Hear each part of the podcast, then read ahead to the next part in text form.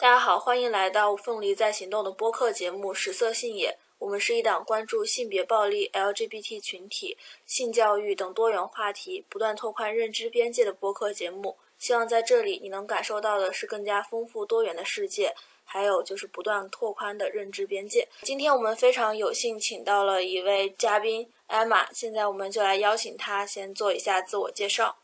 Hello，大家好，我是 Emma，我很荣幸能做客今天的播客。然后我是一名内衣设计师。也是呃可持续功能内衣品牌如里 Relief 的创始人，然后我们愿景成为一家碳中和企业和 B Corp 公益企业，品牌也希望为更多的女性设计出无拘无束的内衣产品。好，那我其实还对艾玛的这个内衣品牌特别感兴趣，就我想问一下，在你们的这个品牌理念中，什么样的内衣是那种无拘无束的内衣？就是让你可以在生活的时候少百分之一的担忧，比如说你可能今天要出门的时候，觉得自己好像要来月经，好像就是经期的时间比较临近了。然后如果穿上月经裤的话，你就可以不用担忧这个要来不来的这一刻。然后比如说有一些防凸点的内衣，是可以让你不用担心说你的内衣是不是露出来了，或者是你的胸贴是不是掉下来，就是可以希望。女性活得像男性一样自在。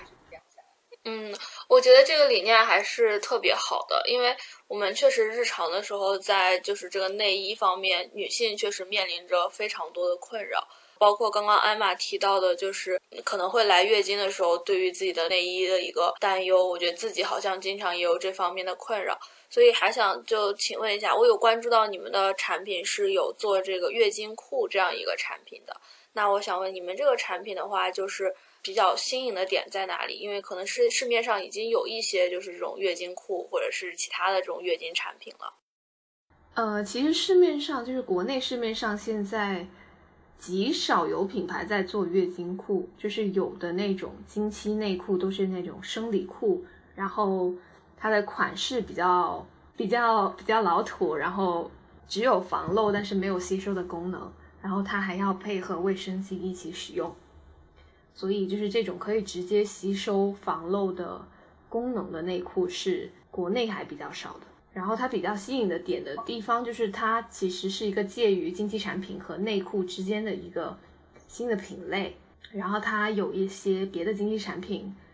不能比拟的一些功能，比如说要来不来、要走不走的那几天。然后有时候就是可以跟一些内置的产品去搭配着使用。然后量少的时候也可以直接使用，然后它是重复使用的，所以它有了这些月经裤也会帮你减少这种一次性经期产品的产生。哇，我觉得这个理念真的很棒，因为我自己也有在用这个月经杯这样一个产品。其实用月经杯的初衷就是想觉得这个比较环保，但是因为月经杯它满了之后还是会有一些少量的液体它会渗出来。那我就不得不去搭配一个卫生巾这样的产品去使用，我觉得就可能会有点不方便。就如果搭配卫生巾的话，就有点事与愿违了嘛。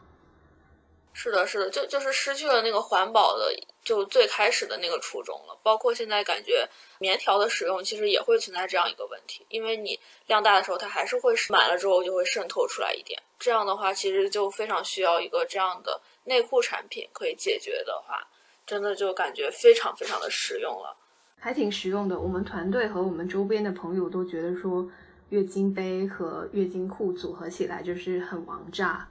就是就是真的可以让自己一来感受不到月来月经这件事情。很多我们的伙伴都觉得说，那天晚上要洗澡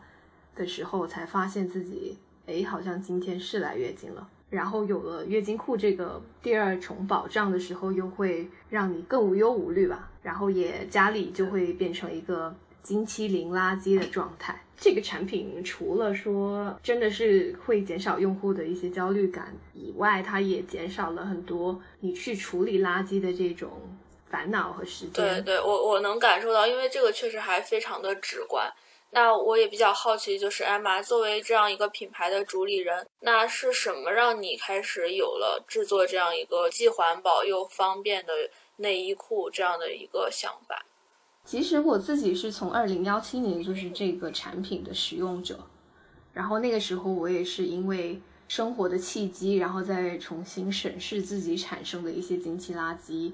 然后想要不断的尝试各种新鲜的生活方式，然后我就在 YouTube 上面看到很多博主有在分享他们使用月经杯的一些感受。然后我特别好奇，就尝试了，觉得真的是打开了新世界的大门。因为也像你刚刚说的，就是量大的时候还是会有点渗漏，所以我也在寻找月经裤这样的产品。但是就是国内购买起来特别的麻烦，所以就是经常要让朋友从国外去帮我代购。那其实国外从二零幺三年就已经有品牌在做月经裤了，而且国外的品牌还挺多的，就是国内一直都没有。那可能是直到二零幺九年。二零幺九年的时候，我才开始萌发出这个，要不咱们来做国内的第一个推出月经裤的这个内衣品牌吧。然后我们就开始了这个旅程，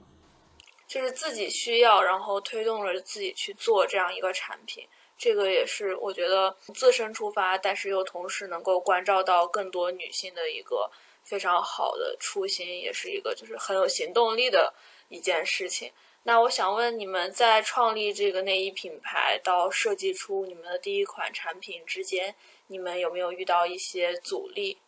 还是走了一些弯路和做了很多的思考？就是一开始也有思考说，要不要在经期这个垂直领域去探索更多的产品，比如说我们是不是一个零垃圾经期的解决平台，或者是也售卖很多其他的各种经期产品。然后一开始的话，我们也又在探索供应链这一块花了一些时间，就是达到我们品质标准的供应链，它其实要求的 MOQ 就是最低起订量非常的高，然后起订量低的这些工厂，他们的品质标准又不能达到我们的要求，所以就在这一块，我们也做了一些探索和啊，去认识更多的工厂的这个过程。呃，说到这个供应商，其实我有关注到，就是艾玛，你的资料里面有写到说，维多利亚的秘密这个品牌跟你们的现在做出的这个品牌，好像是有一些关系的。其实我还比较好奇，具体是有什么样的关系，以及你是怎么看待维多利亚的秘密它这样的一个，呃，很多人会觉得它是迎合男性审美。或者说是就是会刻意的去压迫女性的身材，去讨好男性的这样一个内衣品牌，你是怎么看待这个牌子的呢？其实也不能说有很大的关系，但是我是之前维多利亚的秘密是我的客户，所以我其实帮维多利亚的秘密设计内衣有六年的时间，然后一直有在这个行业里面跟他们有密切的联系和共事。我自己在前期的时候是会觉得说，这段工作的经历可以给我带来很多供应链和行内的资源和自己的技术的提升。但是慢慢的也，我也会觉得说，这个品牌它的理念和它的价值观是跟我个人非常不符的。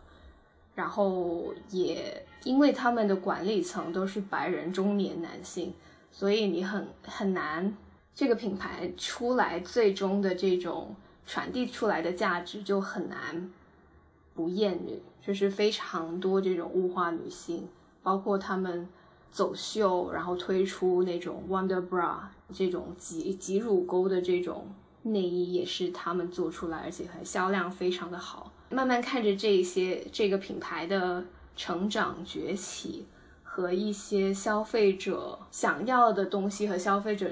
年轻消费者整体的价值观的这种。差异越来越大的时候，也就非常清清晰的看到维多利亚的秘密这个公司，它母公司叫 Air Brands，它的估值和它的股票价格一直跌，就是从幺五年到现在一直在下跌，然后他们的估值已经差不多是之前的一半，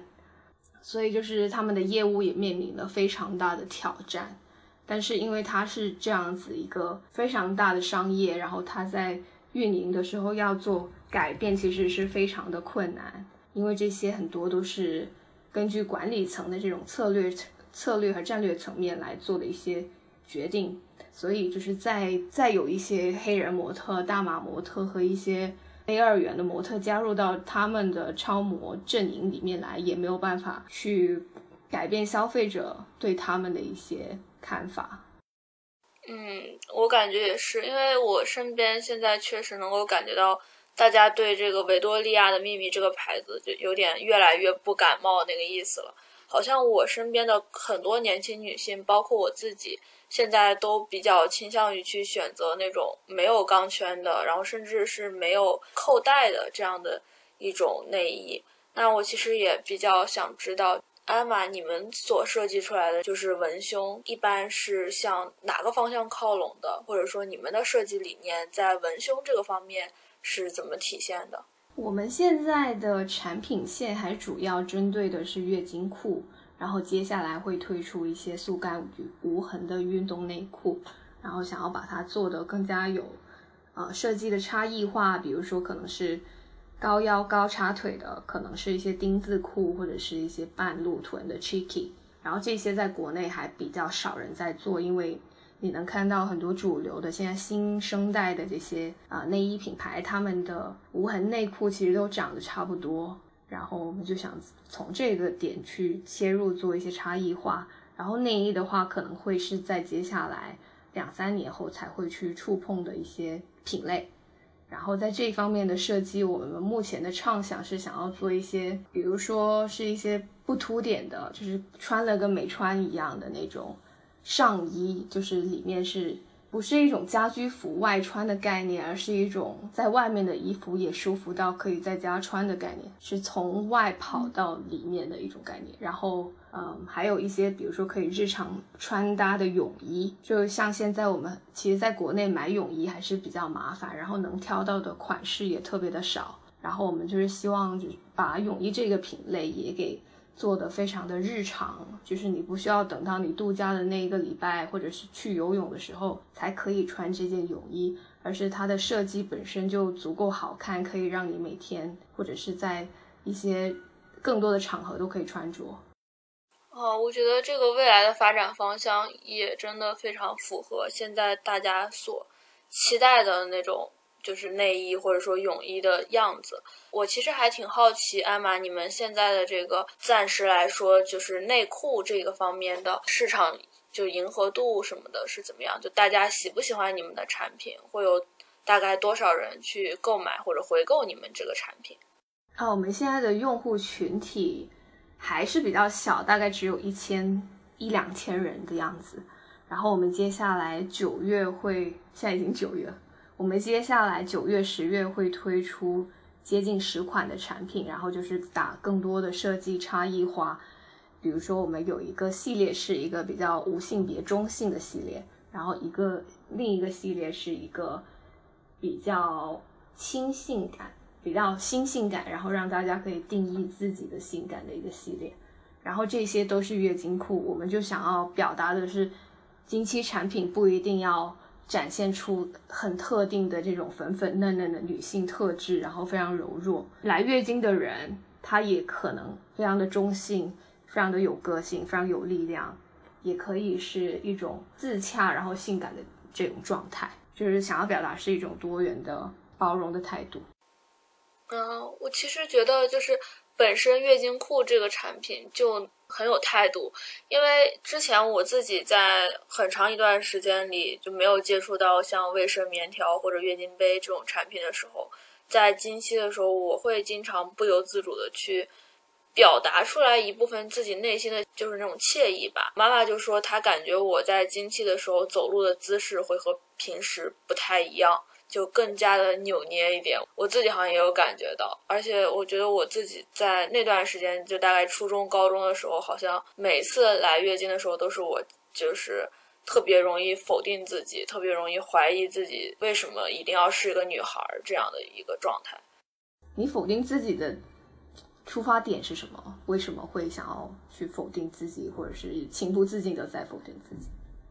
我觉得就是因为当时我所使用的那些。呃，月经产品是非常不适合我这个人的。比如说，我刚开始来月经的时候，我妈妈她给我使用了一种她在使用的当时还没有那种超薄款的卫生巾，就比较厚的一种卫生巾。然后我觉得它就会每次走路，或者是甚至坐，或者是普通的你在睡觉躺的这个姿势中，也能够就非常强烈的感觉到你的裆部有一个厚厚的东西在捂着你，我就会觉得在这些行动中很不自在。包括他们其实卫生巾，我觉得哪怕防漏设计做的再好，它其实只是在延长它的那个长度，或者是拓宽它的宽度，就很难真的做到就所谓的防漏。所以每次我在外面可能会存在经血漏到我的裙子上、裤子上，或者我睡觉起来之后发现我的床单上有血，那个时候我都会就觉得自己呃非常的就有点像那种垃圾制造者的感觉，然后也很怀疑自己。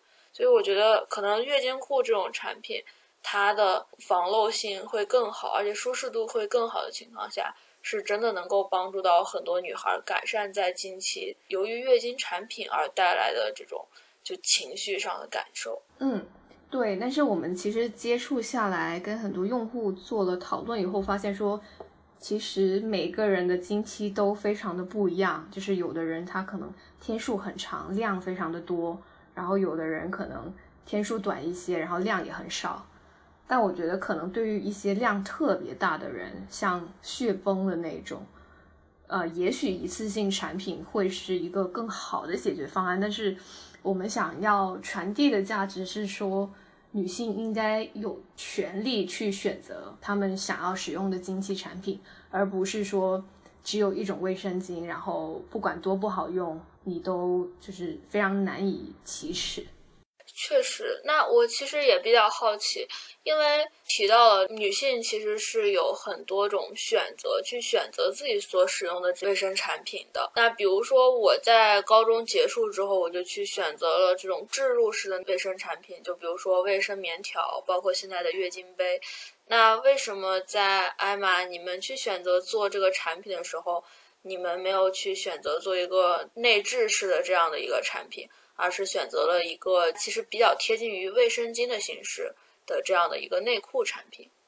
可能跟我本身的职业有关系，就是我非常热爱内衣设计和织物，所以我对于这种跟女性贴身的衣物有关，然后跟织物有关的产品都特别热情，甚至我觉得我跟这些设计和整一个研发的过程是有一种很深的连接感。然后我很热爱这件事情，然后没有用其他的经济产品来切入，是因为有非常多方面的考虑。一个是啊，内裤是我非常擅长的领域，其他的一些，比如说硅胶的产品和一次性的这种啊棉条产品，不太是我熟悉的领域。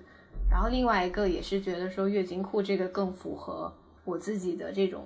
个人的价值观就是，我觉得它的教育成本没有内置产品的那么高。然后另外一个也是因为它有这种环保的属性在里面。就提到教育成本的这个事情，因为现在我自己也能够感受到，就大家对于卫生棉条和月经杯这两个产品的接受度仍然是不是很高。呃，但是可能相对对于月经裤这样的一个产品的话，接受程度就会高非常非常多。但是其实说实话，在认识艾玛你之前，我其实是不太清楚你们的产品是自己吸收的这样的一个产品。我以为就是一个比较具有防漏功能的一个，就是像生理期内裤这样的一个产品。那你们在推广这个产品的过程中，会不会也有遇到就类似于像我刚刚这种想法的一些顾客，他们对这个产品的一些怀疑或者是一些不能够相信的这样一个情绪，有没有遇到过这种情况？还真的有，就是大家第一时间听到这个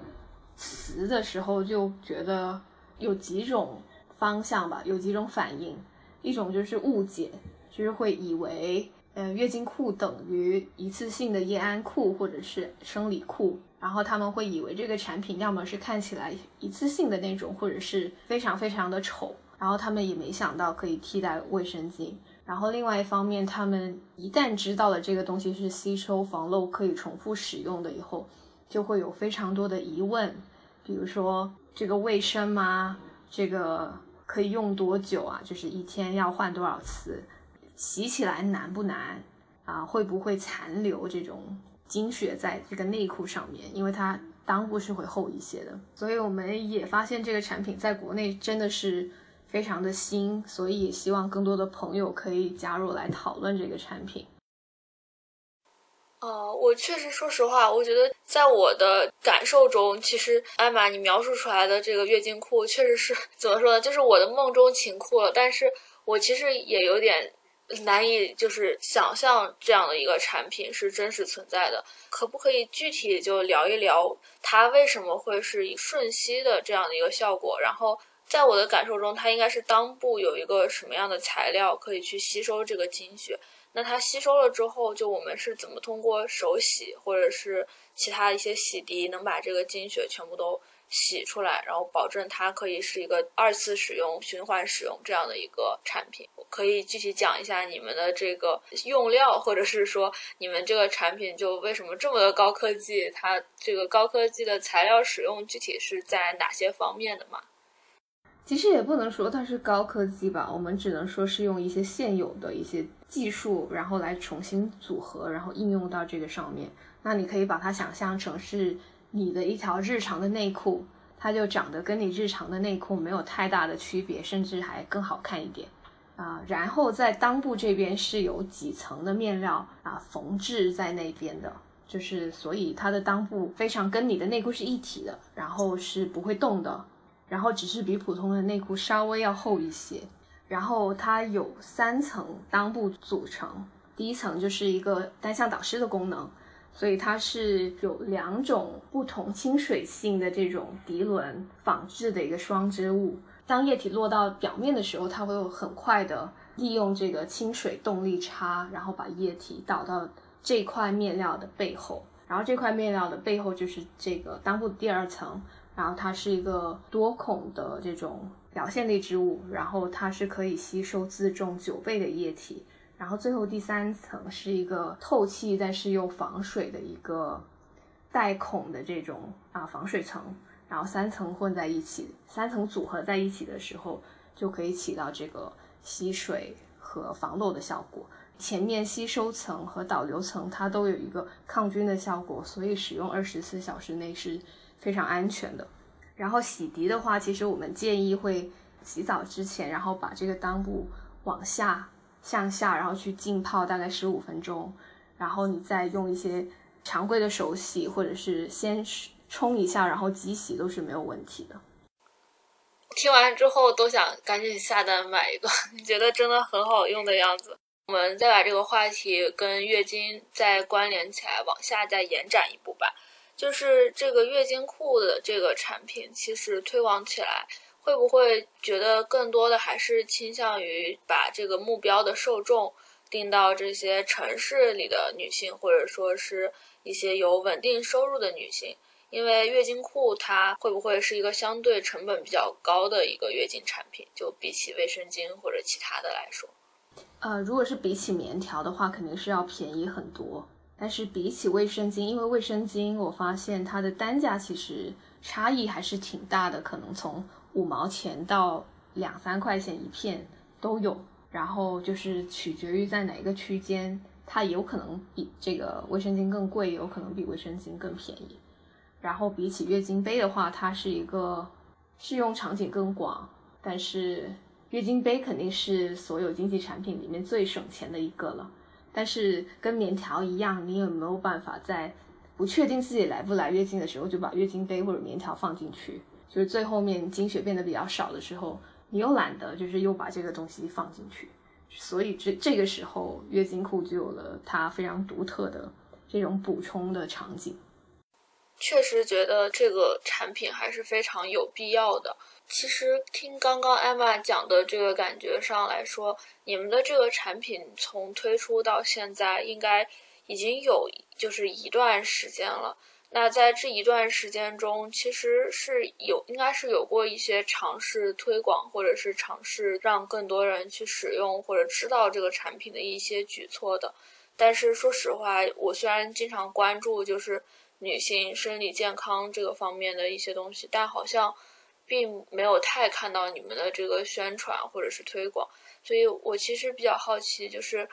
是不是你们的这个就是初创的小品牌，在推广或者是在就是推广资金这个部分，是不是还是会受到一些来自于资金，或者是来自于不知道怎么去推广，或者是推广不太被接纳这样的一些阻力？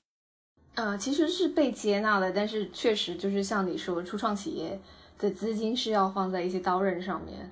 所以我们也没有花非常多的精力在做一些推广，反而是会做更多的这种搭售的模式，然后让其他的大 V 或者是腰部的一些 KOL 帮我们去带货，然后这这个时候其实接受度是很高的。对我感觉这个还是。这个产品还是确实应该是很多女性都需要的一个产品。然后我们再把它说回刚刚说到的这个价格上的问题，因为艾玛刚刚提到说它可能会比月经杯肯定没有月经杯它的那个价格那么的划算，但是应该是比棉条要划算的。但同时的话，可能跟卫生巾比起来，价格又是有一些差异的。所以听起来它好像并不是一个，就是有点像月经杯那种买一个可以用十年的那样的一个产品。那它大概的使用寿命是多长时间呢？我们会说一条月经裤的寿命大概是两年左右。然后其实一条月经裤一般是，就是如果你要经期的时候使用的话，其实是不够的。而且它还有更多运用的场场景，比如说啊，在你分泌物多的时候，或者是。有一些产后漏尿的妈妈，就是她们也可以受益这个产品。哦，对对对，这个我我确实也没有想到，就是产后漏尿这个部分。那艾玛，你们就是我感觉你们的这个产品其实是一个非常贴合女性的需求，而且是能够传达出来一些你们想表达的女性态度的。所以我也比较好奇，你们就整个的团队是不是一个就全女性的团队？或者说是一个就经常对女性思考比较多的一个团队。啊，对，我们现在目前的团队还是一个全女性的团队，然后我们也会经常讨论一些女性的议题和社会上的一些新闻。然后，因为自己也是慢慢的从这种女性意识崛起的浪潮中，自己也在反思和崛起，我们也会把这些价值观渗透到品牌的传播过程里面。嗯，我觉得就是一个能够让女性真正感受到安全感和舒适感的一个内衣品牌，确实应该是从女性的角度出发的。那我也比较好奇，就艾玛对之前其实在月经这个方面讨论度比较广泛的一个话题，就是月经贫困这个话题，你有没有什么自己的看法？感觉这个话题特别的大。就是自己在品牌创立之前，其实也有去参与过一个在乌干达那边的一个内裤捐赠和可水洗卫生巾捐赠的一个项目。它是一个英国的慈善机构在那边落地的一个青春期教育的项目，因为那边有非常多的女孩因为月经没有办法去上学。然后当时我参与的方式非常的无心插柳吧，就是当时他们要。很迫切的找一批内裤，然后寄过去捐赠给那个项目。有朋友找到我，然后让我帮助他们。然后那个时候我就很快速的在国内找到了一批内裤，啊，捐赠给他们。就是我我做的只是一个牵线和负责采购的这样一个动作。然后那个时候我其实不能明白说为什么有那么多女孩因为月经而不能上学，因为。这个事情对我来说就是难以理解的，在我成长的过程里面，我和我身边的人没有一个人从从来没有一个人说过自己没有卫生巾可以用，或者是因为月经没有办法上学。就后来我才发现，就是那边的贫穷的状况会导致这些女孩就是没有受到关注，然后她们会因为来月经这件事情而慢慢。降低了他们的出勤率，甚至是升学率。然后联合国是有表明说，呃，男孩和女孩之间的这个升学率会在大概十二岁的时候拉开一个非常大的差距。这个现象主要指的是在一些发展中国家，然后在十二三岁的时候会拉开这个升学率的差距，是因为这个年龄的女孩是来月经的，所以会因为这个事情没有办法上学。然后其实印度每一年也有数千万的女孩因为月经辍学，然后这些情况是会加重这种结构上的两性不平等，因为啊，如果女性的受教育一一旦低了的话，就是她们对于自己生育的数量、生育的时间以及是否生育这些事情拥有的这种话语权是越来越少的，所以。我那个时候发现说，月经贫穷原来跟两性平等有很深的关系。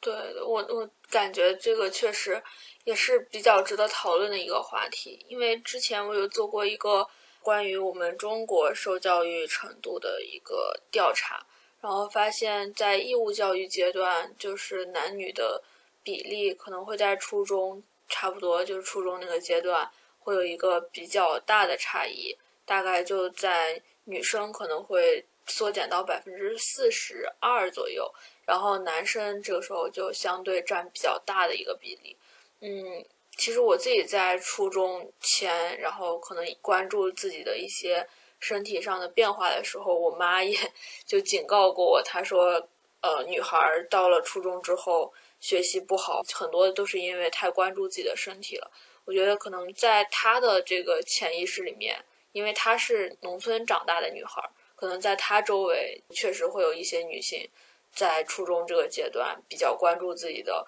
这个月经的情况，或者因为月经导致自己的出勤降低，然后导致学习不好，所以她可能才会有这样的一个观念。因为我以前也理解不了，但是听你刚刚讲完这个之后，我就觉得可能在对于我妈来说，她可能是经历过月经贫困，真的会影响到人的学习的那个阶段。所以他会对我也保持这样的一个观念。嗯，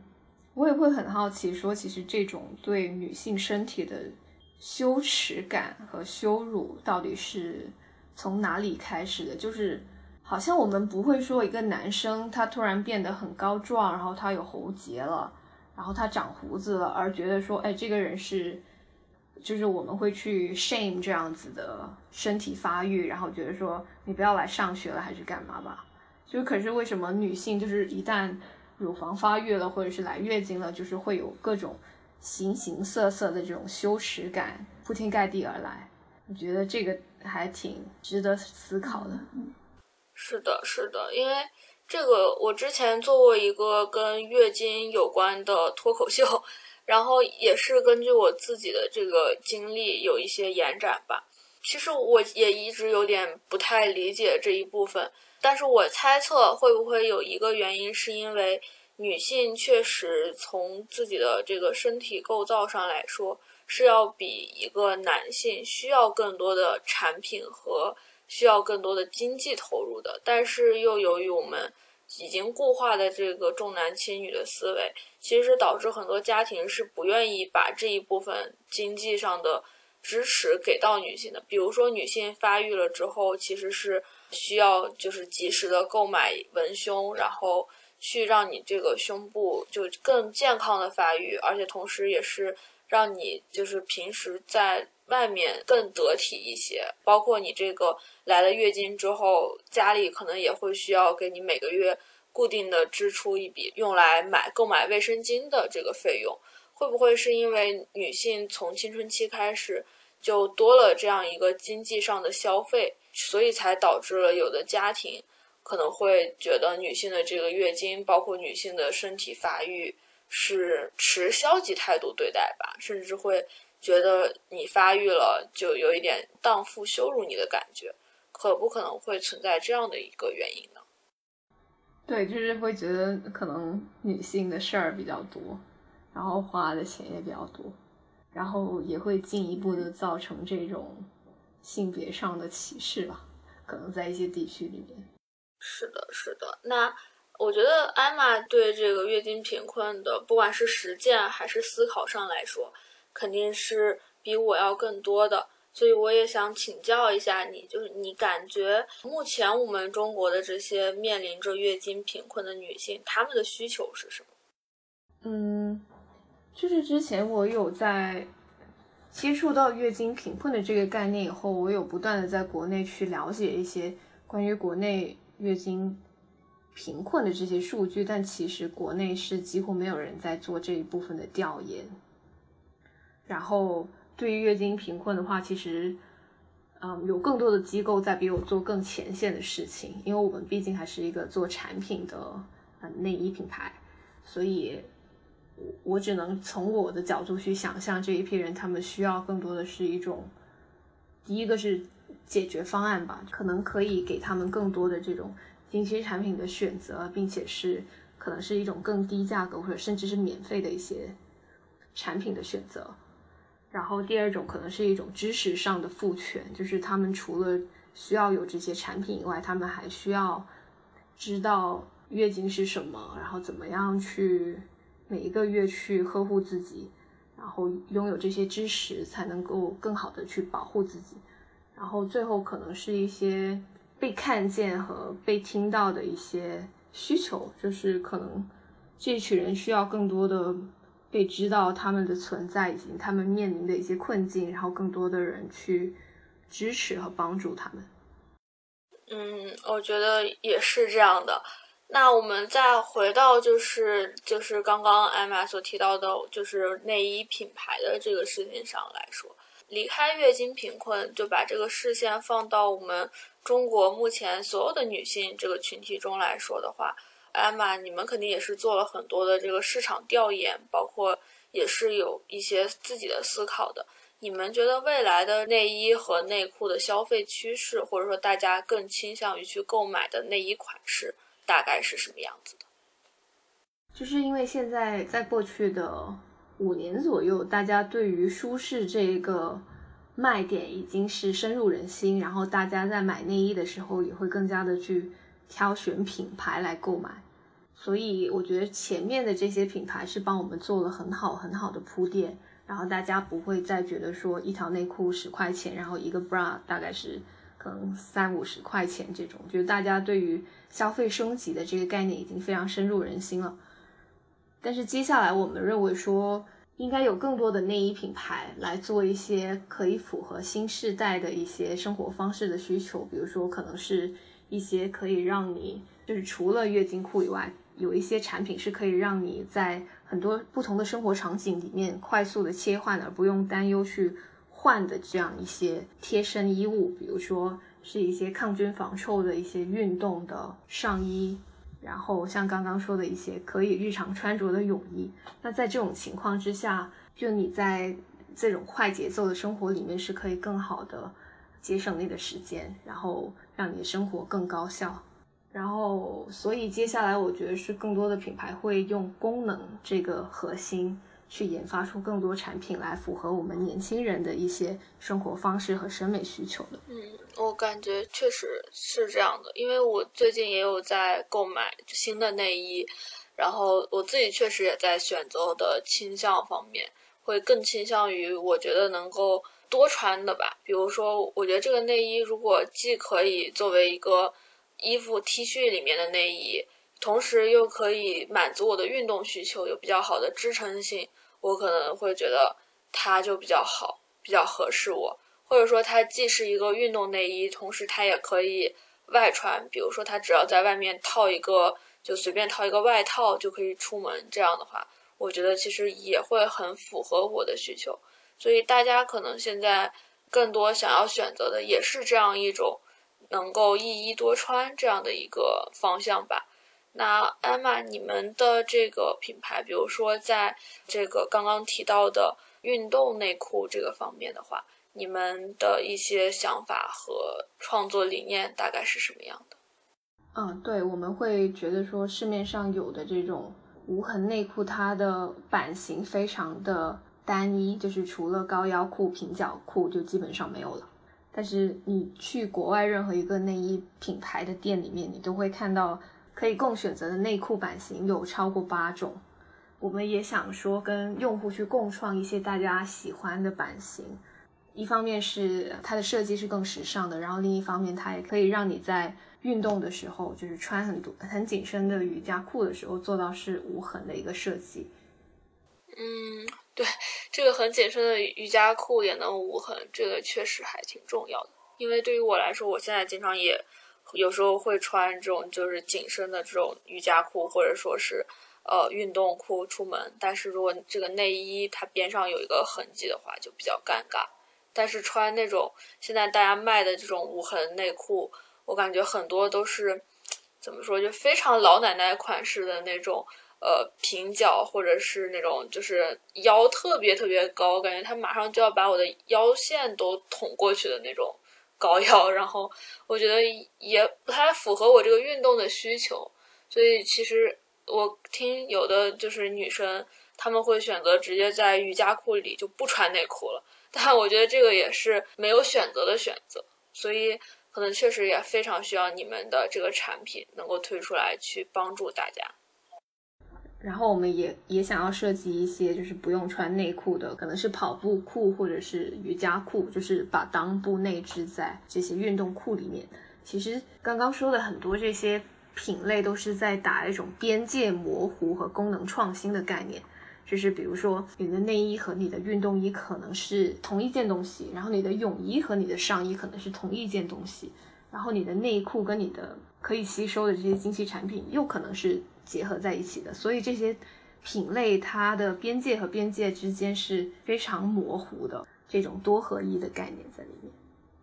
嗯，是的，是的，我最近也有关注到一种就多合一的这种衣服的类型，是把上衣和内裤这样连在一起的。我不知道艾玛，你有没有注意到，就是那种一个吊带儿或者是一个 T 恤，但是它会在这个腰部做一个搭扣这样的一个设计，然后把前后这两个搭扣在你的这个裆部，也就是你平时穿内裤的这个地方，然后扣起来，以达到一个就是可以让这个衣服塞进裤子里面，然后不往出跑的这样一个作用。你们有没有可能性会去设计一种这样的一个 T 恤？因为我觉得。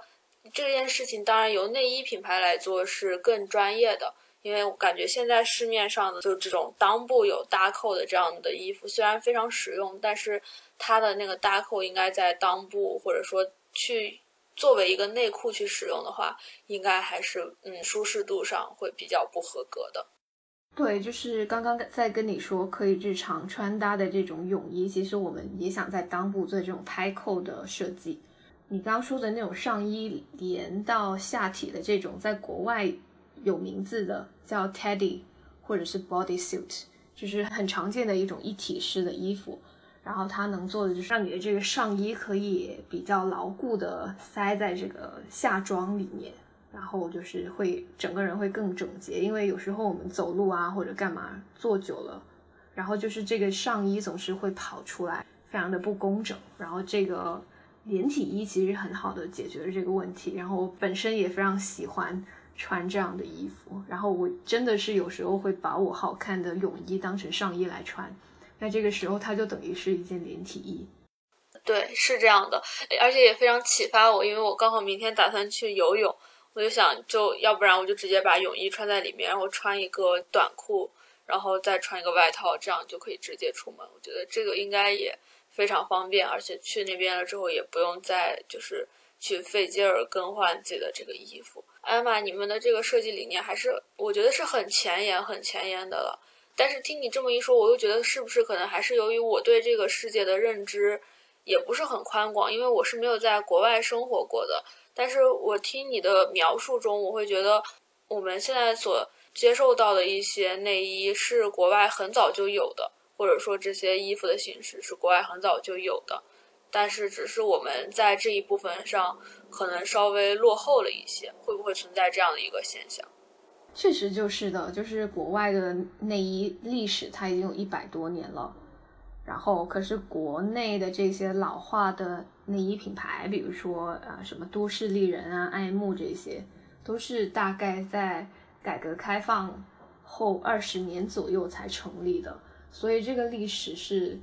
我感觉相差的非常大，所以很多我们现在在看到的一些 bralette，就是无钢圈无垫的一些蕾丝内衣，或者是一些软钢圈内衣，其实在国外大概二零幺二年就已经非常流行了，然后很多人都愿意去购买和接受这样的产品。但是国内的话，我感觉还是在最近五年内才慢慢被大众所接受，然后大家对于舒适的这个概念，其实也是在。最近五年内才慢慢的建立起来这种悦己的价值观。就是可能我们在十年前谈到舒适这个词，还是会觉得哦，就是纯棉的，然后看起来就是款式很丑的。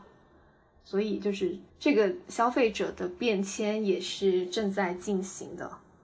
对我是能看到很多国内的这种消费趋势，它其实有一点点在步国外的后尘，但是我们国内的消费力还是非常强的。大家对于好的产品和好的品牌的这种渴求是存在的，但是我觉得。还是有非常多空间可以让更多新的品牌就是成立起来，然后更好的满足不同的人群的需求。就是比如说，呃，国外已经有一些可能是无性别的内衣品牌，有一些是老年人的内衣品牌，有一些月经裤，它可能既做这种给女性用的吸收防漏的内裤，它也做这种给男性用的吸收防漏内裤，因为他们看到说国外有一些。可能有一些患有泌尿疾病的男性，他们其实就是有漏尿这种情况存在。那给他们用到的这种产品是更加的，就更加没有办法去迎合他们的需求。所以也有品牌在做这种男士用的吸收防漏内裤，也有非常多针对在世代或者是针对一些零浪费的这种内衣品牌，就是他们的品牌真的是非常非常多元，然后也很有功能性和自己的。品牌价值主张，所以我是受到非常多这些品牌的启发和影响，然后要去成立如理这个事情。我觉得确实确实，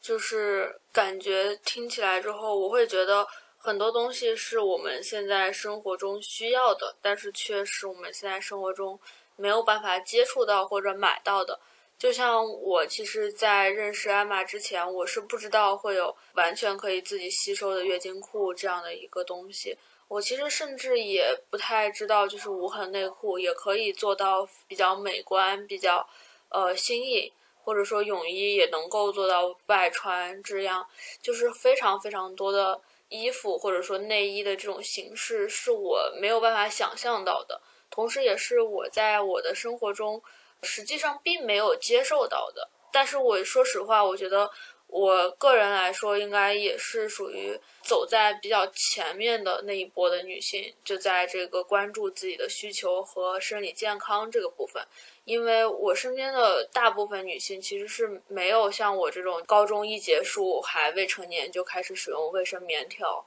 然后呃早早的就开始用月经杯这样的，我身边也没有这样的女性，所以。在这种情况下，